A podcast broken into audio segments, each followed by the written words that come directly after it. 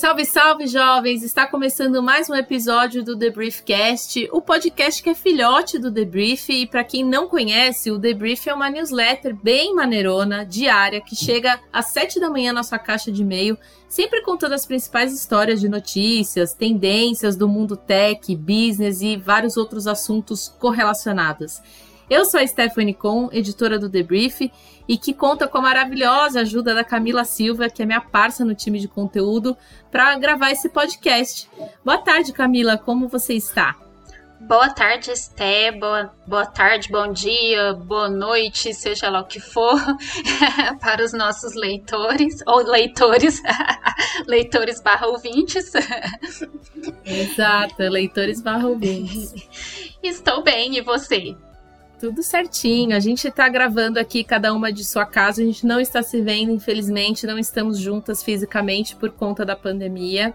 Então, é aquela velha história que a gente já vem falando alguns podcasts, aliás, desde o primeiro. A gente não tá num estúdio, a gente não tá com o microfone mais adequado, porque realmente, por conta da pandemia, não dá. Mas o importante é que a gente consiga passar os conteúdos, né, de forma clara, objetiva, com esse jeitinho de de ser, né? E então vamos lá, chega de papo, né, furado, vamos ao que interessa, porque todo mundo quer saber quais são os assuntos do dia. Treta de gigantes: Google e Microsoft na troca de farpas. O fim dos boletos: Pix cobrança vem aí. Anúncios ciladas: do que nos livramos em 2020. Streaming BR, os números das telas brasileiras. Em breve, Elon Musk quer colocar Starship em órbita.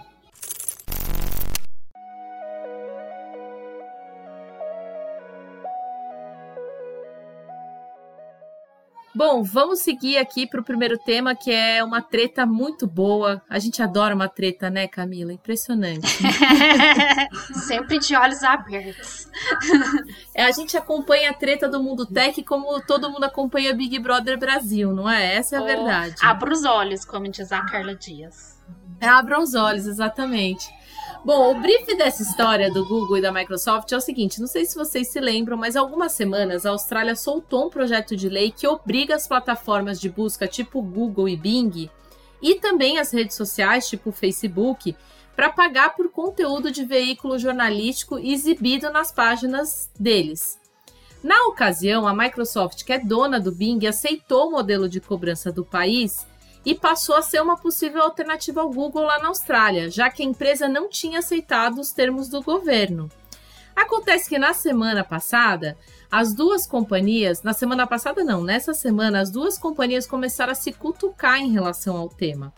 O Google emitiu um comunicado para reforçar seu compromisso e suporte ao jornalismo, mas deixou claro que o pagamento pelos links interrompe o acesso à web aberta e prejudica os consumidores e pequenas empresas do ramo. Isso eu abri aspas, foi exatamente isso que eles disseram.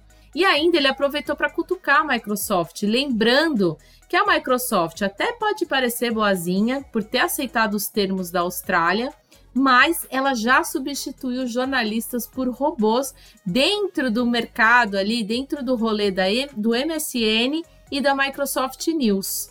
Quer dizer, tem muita coisa por aí, né? Faço o que eu digo, mas não faço o que eu faço.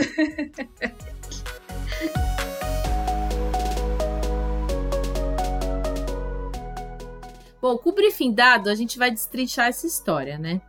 Então, acho que a primeira coisa que a gente tem que lembrar é, é o seguinte, o Google, ele parece que ele tá meio bravo realmente com a Microsoft, porque a Microsoft aceitou esse acordo ali meio que sem questionar tanto, né? Como e isso não aconteceu com o Google e nem com o Facebook, que a gente vai relembrar mais para frente. Só que é, o Google ele já teve algumas negociações de acordo de licenças é, para é, exibir notícias dentro dos, das suas ferramentas e dos seus produtos. Só que no caso dele, ele usa um outro esquema, porque existem dois tipos de exibição de, de notícias no Google, né? Existe o tipo de exibição de notícia quando você faz uma busca ali Então, vamos supor que você busque por algo do Elon Musk. Vamos falar do nosso principal parceiro aqui do The Brief, que não tem um podcast que esse homem não aparece.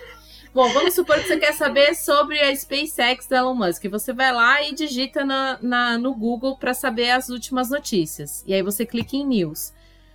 Quando aparece ali no resultado de busca, quem faz essa, essa curadoria ali de te mostrar primeiro os resultados é um algoritmo. Só que o Google tem outro produto que chama Google News, né? E, e aqui de, dentro desse produto tem outro produto que é o que está em questão aqui, que é o Showcase, que no Brasil se chama Destaques, que funciona de um jeito um pouco diferente. Não é um algoritmo que determina o que está aparecendo ali. É uma curadoria realmente feita pelos próprios veículos, né?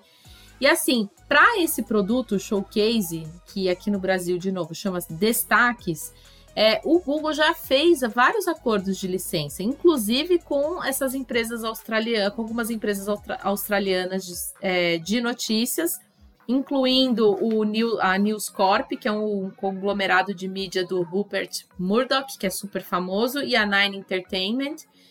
E segundo a BBC, foi a própria News Corp que liderou esse lobby ali dentro da Austrália para que os políticos obrigassem essas gigantes de tecnologia a pagar por conteúdo noticioso. Então a gente vê dois pontos aí. Primeiro, o Google ele já tem realmente uma linha de negociação dentro de um dos produtos dele. Ele não vai pagar por link de notícia que apareça no resultado de busca, isso ele já disse, né? Inclusive ele disse pra gente isso. Só que ele está negociando e, e não foi por livre e espontânea vontade também, foi porque já rolou um lobby, né? Sim, e esses lobbies aí tem até uma mão da Microsoft, né? Como a gente também já vem falando em algumas news. Sim, exatamente. E aí, o que, que acontece? A gente até falou com, com o Google é, algumas semanas atrás sobre esse papo. A gente falou com a Andrea Fornes, que é Head de News e Publishing do Google Brasil.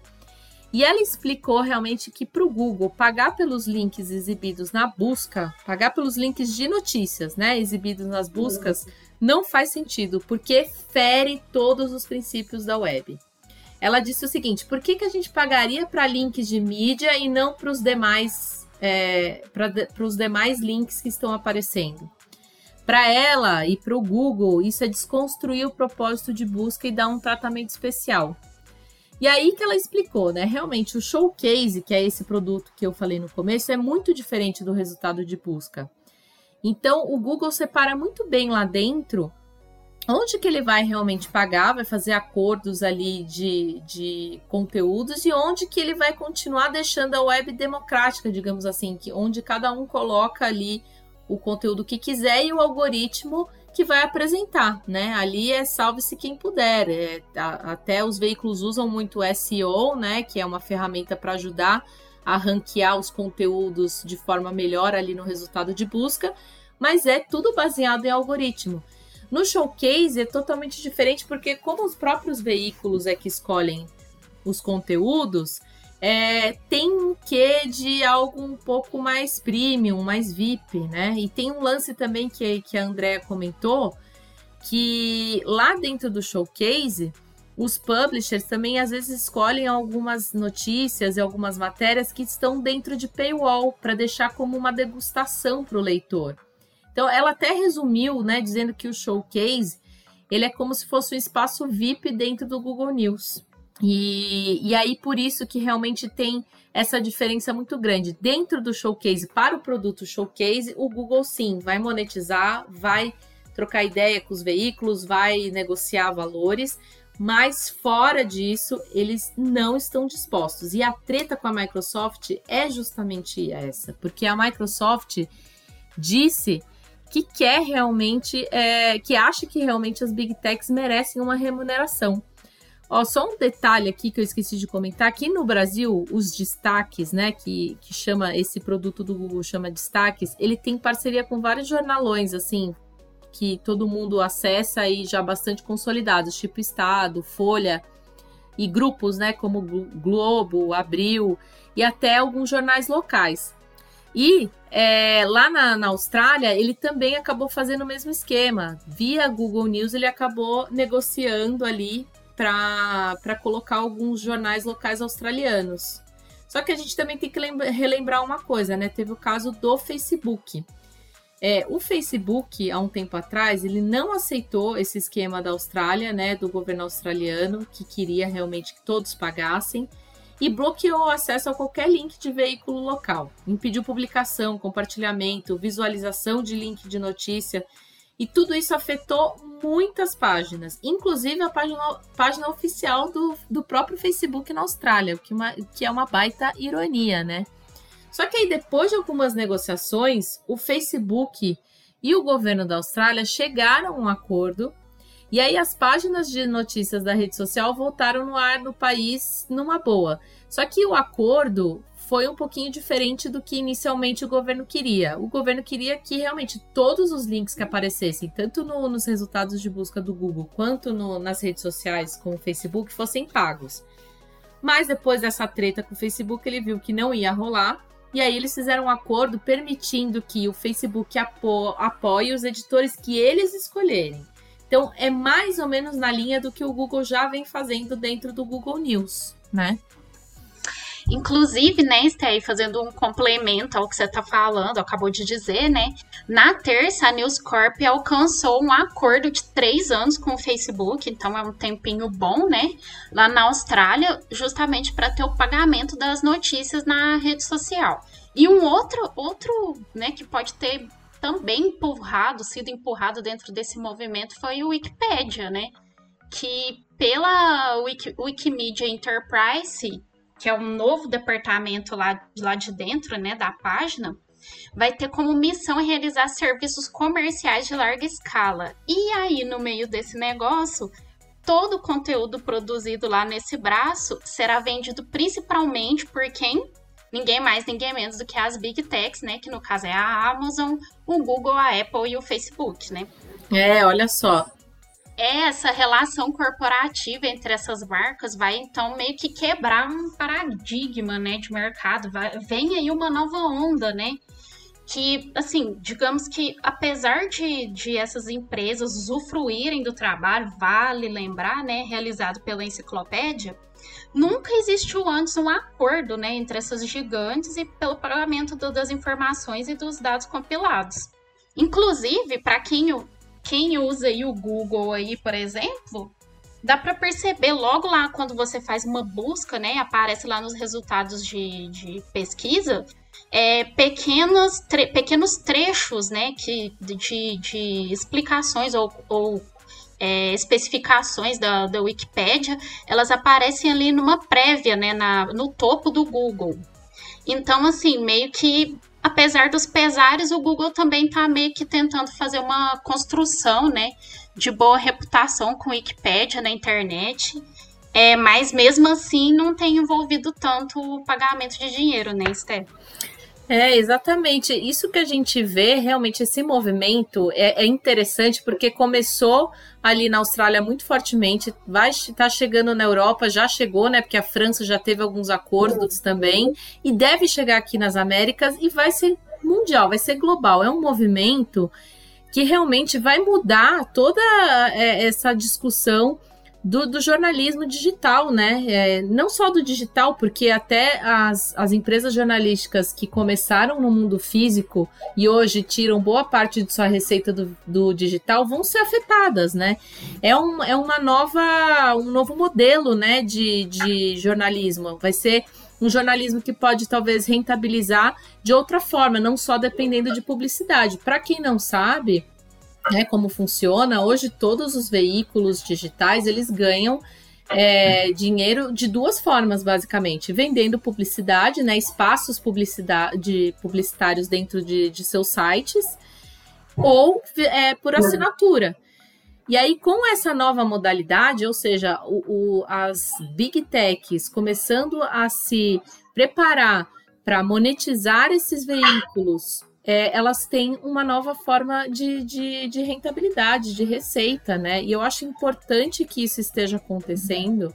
É, ainda que esteja meio lá, meio cá, tem gente, tem empresas que estão fazendo de um jeito, empresas estão fazendo de outro, mas eu acho que daqui a pouco todos vão chegar a um consenso de entender que as notícias são um grande motor da internet, né? Por mais que assim, hoje a gente não. É, nem tudo que rola na internet seja notícia, é, ela acaba sendo é, é, esse combustível, porque é uma notícia que vai gerar uma discussão, uma conversa dentro da rede social, né?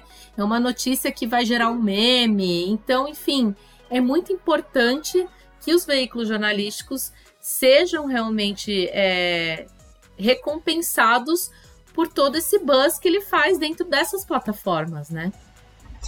É, e convenhamos, é, é, é, as notícias é um serviço essencial, né? É um serviço essencial, não dá para você viver sem notícia. Exatamente, exatamente. Bom, esse papo ainda a gente vai acompanhar bastante, porque realmente tem tudo a ver com a gente, é por isso que a gente bate nessa tecla, né? A gente, nós somos, fazemos parte de um grupo jornalístico, né? A NZN tem vários, várias verticais aí do jornalismo digital, especialmente o que todo mundo mais conhece, talvez seja o Tecmundo, né? E, enfim, e a gente passa por tudo isso, né? A gente está sempre acompanhando esse movimento que é o futuro do conteúdo jornalístico. E, enfim, a gente falou um montão de coisas sobre esse tema. No segundo episódio do nosso podcast, a gente teve um viés um pouco diferente, porque não tinha rolado tanta coisa, né? Não tinha rolado ainda é, esse lance do Facebook, não tinha é, rolado ainda o lance da Wikipedia, nem essa treta entre a Microsoft e o, e o Google. Mas a gente falou muito sobre realmente o, o dever ou não dever dessas big techs em relação ao jornalismo. Tem até entrevista né, com, com a, a head do Google e também tem entrevista com o criador do Manual do Usuário, que é um site totalmente independente hoje dessas big techs, que ele contou um pouco da história dele, que é um baita case legal de se conhecer. E a gente também falou né, em, em, texto sobre isso numa news e a gente vai deixar todos os links aqui na descrição do podcast, porque vale a pena ler, vale a pena ouvir e acompanhar essa história, que vai mudar muitos rumos. Com certeza, aguardem. Estamos prevendo, hein?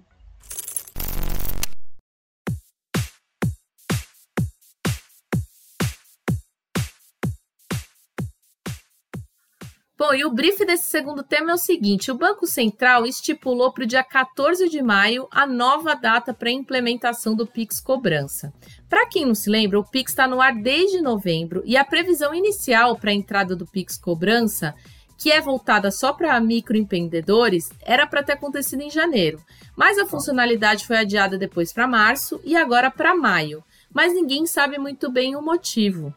O Pix Cobrança ele vai permitir que as empresas criem um QR Code para pagamento futuro e vai ser tipo uma espécie de boleto. E é por isso que muitas empresas estão aguardando pra caramba essa nova funcionalidade, já que hoje o Pix ele só faz as transações imediatas, né? Então a gente tem alguns aprofundamentos ali dessa história. O Pix Cobrança, para entender melhor, ele vai permitir que os lojistas, que varejista, que prestador de serviço, eles criem esse QR Code impresso e aí a pessoa vai lá com o celularzinho, dá o clique e consegue fazer o pagamento. E aí o pagamento ele pode ter vencimento de data futura. E aí é possível incluir também nesse cálculo juros, multa, desconto de pagamento, assim como já acontece com o boleto. Então realmente ele vai ser uma mega alternativa ao boleto só que de uma forma muito mais simples, digitalizada, né? E rápida, né? Exatamente. Assim, o Pix, no geral, vai beneficiar a loja virtual, e principalmente a médio e longo prazo, porque os lojistas eles vão ter muito mais agilidade para entregar produto, disponibilizar serviço. Isso vai, vai, vai realmente refletir assim de uma forma muito positiva e com muita oportunidade para aumentar a venda, porque no e-commerce o que vale mesmo, a gente sabe bem, é a experiência de pagamento. Ela faz toda a diferença, porque às vezes você coloca 150 itens no carrinho, você adorou todo o produto, só que na hora de pagar a experiência é um lixo. E aí você desiste de comprar, né? Então o Pix realmente ele atende algumas lacunas que alguns outros métodos de pagamento tradicionais não estão oferecendo e que tem muito a ver com esse mundo digital de agora, né? Então a, a confirmação imediata é uma coisa dessa, é uma coisa delas, assim. Com o boleto a gente demora um pouco para saber se o boleto foi pago, né? A gente, quer dizer, você paga e você demora para ter a confirmação. Então, com o Pix cobrança, talvez seja muito mais rápido, uma experiência muito mais fluida, muito mais simples e muito mais segura, né? E também, além dessa modalidade que a Esté disse, vamos ter também o Pix agendado, que ele vai permitir, como o próprio nome diz, que a pessoa faça o agendamento de uma transferência para uma data pré-estabelecida, mais ou menos como a gente faz no, no sistema de banco virtual, né, e coisas similares. Vai existir também o Pix garantido, que vai funcionar como uma espécie de calção. Então, pela lógica aí, né, esse calção é, vai, vai fazer com que, o, por exemplo, um valor né, seja bloqueado na conta da pessoa que vai remeter esse pagamento, e aí a, a transferência seria feita automaticamente posteriormente. E vai funcionar mais ou menos como cheque, né? Que nem às vezes a gente faz o um, um, um cheque para um pagamento para desconto posterior, o Pix garantido vai funcionar da mesma maneira. Tem também o Pix Offline. Esse aí, gente, é bom ficar bem atento, porque quando ele entrar, vai acabar aquela história de que, ah, não fiz um pagamento porque a minha internet ficou fora do ar. É que no caso, esse Pix Offline, ele vai permitir que o pagador inicie um pagamento mesmo quando a internet está fora do ar, ou seja, né, ficar de olhos abertos quando começar. E tem também o Pix Saque, que vai permitir que a pessoa saque um dinheiro em espécie diretamente nos caixas eletrônicos. E tem aí também a última modalidade, que é o Pix por aproximação, que, como o próprio nome também diz, né? É, vai permitir que as pessoas façam pagamentos nas maquininhas de cartão através da tecnologia de NFC. Aí, no caso, o BC pretende estender esse sistema para poder resolver alguns problemas de usabilidade atuais. E também vai ser uma ótima opção nesses tempos de pandemia, né, gente? Que é melhor evitar o toque nas coisas. Com certeza. A outra coisa que eu esqueci de comentar, mas é que o Banco Central também disse que assim, quem, vai, quem for participante do Pix cobrança, quer dizer, quem for participante do Pix e que vai ofertar o Pix Cobrança, eles vão ter até 30 de abril para concluir umas etapas de validação de QR Code. Então, assim, ele vai para o ar dia 14 de maio, mas quem tiver afim de colocar esse sistema aí dentro da sua empresa tem que começar já a se coçar, porque até 30 de abril tem que estar tá tudo certinho para entrar essa nova funcionalidade em 14 de maio. Outra coisa acho que é legal de a gente compartilhar, que a gente pegou uns dados aqui interessantes, é que ó, o Pix ele já representa 78% de todas as transferências bancárias efetuadas no país. E também tem uns números aí que a instituição, que a Câmara Interbancária de Pagamento, a CIP, compartilhou com a gente, que diz o seguinte: que só nos primeiros 17 dias de janeiro foram realizadas 87 milhões de transações por meio do Pix contra 18 milhões de TEDs e 6 milhões de DOCs. Quer dizer, o Pix deu tipo um baile nessas outras, nessas outras transações tradicionais, né? E realmente, apesar de ter alguns problemas aí, que a gente até comentou em algumas news e a gente também vai deixar aqui é, link de dessas news que a gente comenta um pouco sobre o Pix e os desafios né, da tecnologia, ele realmente tem sido assim uma baita mão na roda para muitas pessoas, para muitas empresas e agora principalmente para os microempreendedores.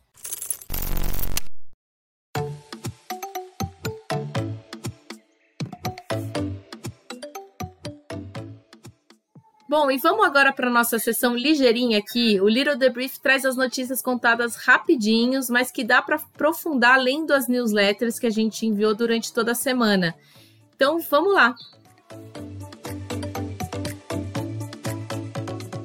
Pois é, a primeira delas é que a gente nem imagina, mas só no ano passado, 3,1 bilhões de anúncios foram bloqueados pelo Google.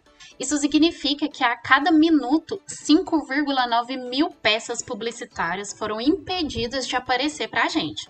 Os motivos são diversos, desde peças sacanas que levam o internauta que clicou para um vírus ou um malware, até anúncios que inflacionavam preços de produtos de alta demanda, como álcool em gel e máscara. Só nesse tema da pandemia, foram 99 milhões de ads bloqueados. E com esse aumento de demanda, o Google foi obrigado a atualizar e acrescentar 40, nova, 40 novas políticas para anunciantes e editores. Outro dado relevante é que a empresa impediu a veiculação de anúncios em mais de 1,6 milhão de domínios de editores que continham violações disseminadas ou flagrantes. Conteúdo sexual foi o grande causador, responsável por 981 milhões de bloqueios.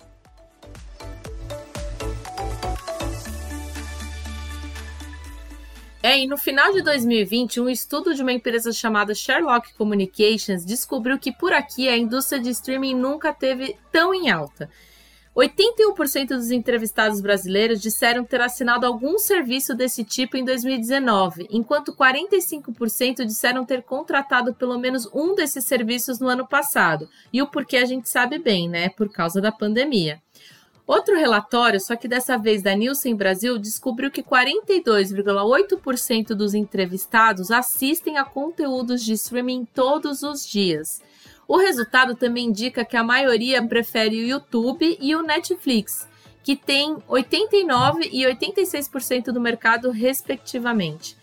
Mas assim, se engana quem pensa que essa fatia do mercado é pouco recheada pelos brazucas, porque no primeiro trimestre de 2020, o streaming da Globo viu sua base de assinantes subir 146% em relação ao mesmo período de 2019. No dia seguinte do lançamento do BBB 21, a Globoplay recebeu 11 vezes mais assinaturas do que sua média, em um recorde de 24 horas. Só que assim, não é também só de Globo que a gente vive. O cenário de streaming brasileiro caminha para uma diversidade bizarra e de muitos nichos. Outros nomes do nosso ecossistema é o Play Plus do grupo Record, que vem desde 2018 tentando disputar uma parte aí do público da TV, o Look, que o formato é bastante similar, similar do Netflix, e a Darkflix, que é especializada em cinema mundial de terror. E também tem a Afroflix, que é voltada para conteúdo audiovisual assinado por pessoas negras, o cinema virtual, que funciona como um cinema online de filme independente, e o Filme Filme, que é a nossa versão do MUBI, que é focado em serviços autorais. Ou seja, esse setor de streaming está avançando em terra brasilis e a gente deseja altas audiências para todos. E olha só, o Elon Musk confirmou que o objetivo da SpaceX é lançar um protótipo da Starship na órbita terrestre até julho de 2021. O executivo confirmou a data aproximada ao responder um seguidor no Twitter, mas sem dar lá tantos detalhes a respeito da missão. A meta é ambiciosa. Até agora, os foguetes em um formato simplificado ainda estão em fase de teste de altitude e pouso, alcançando o um máximo de 10 km de altura. Para colocar a Starship em órbita, o modelo já completo e próximo do design final deve ser utilizado. A última tentativa de voo rolou no início de março deste ano e é considerada bem sucedida, mas o foguete modelo SN-10 acabou explodindo depois de aterrizar. A treta foi uma falha estrutural que gerou contato de combustível com certos pontos do sistema. O foguete Starship é o projeto mais ambicioso de Musk e deve ser o foguete usado pela empresa para viagens espaciais tripuladas de longa distância e duração, tanto as turísticas quanto em missões contratadas por agências espaciais, tipo a NASA. A primeira dessas viagens deve acontecer ao redor da Lua até 2023 em Marte, como segundo destino planejado.